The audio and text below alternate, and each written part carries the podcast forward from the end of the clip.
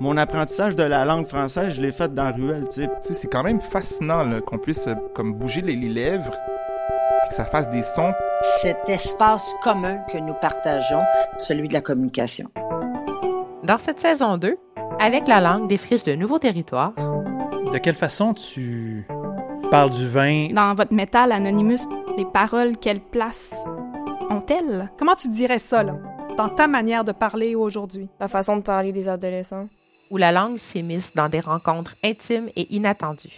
Je me suis rendu compte que si je changeais ma manière de parler, je me faisais plus d'amis. Je pense que ma façon de parler de vin a toujours été très personnelle. Est-ce qu'on t'a déjà reproché, Fabrice, de parler comme un blanc? Des invités qui continuent d'observer, d'analyser, de questionner la place qu'occupe la langue dans leur univers. Dans la restauration ou dans les cuisines, on est dans un langage cru. Le mot racisme est tellement chargé. Bien parler, utiliser les mots qui vont chercher les gens ne veut pas nécessairement dire qu'on est élitiste et qu'on vient d'un milieu privilégié.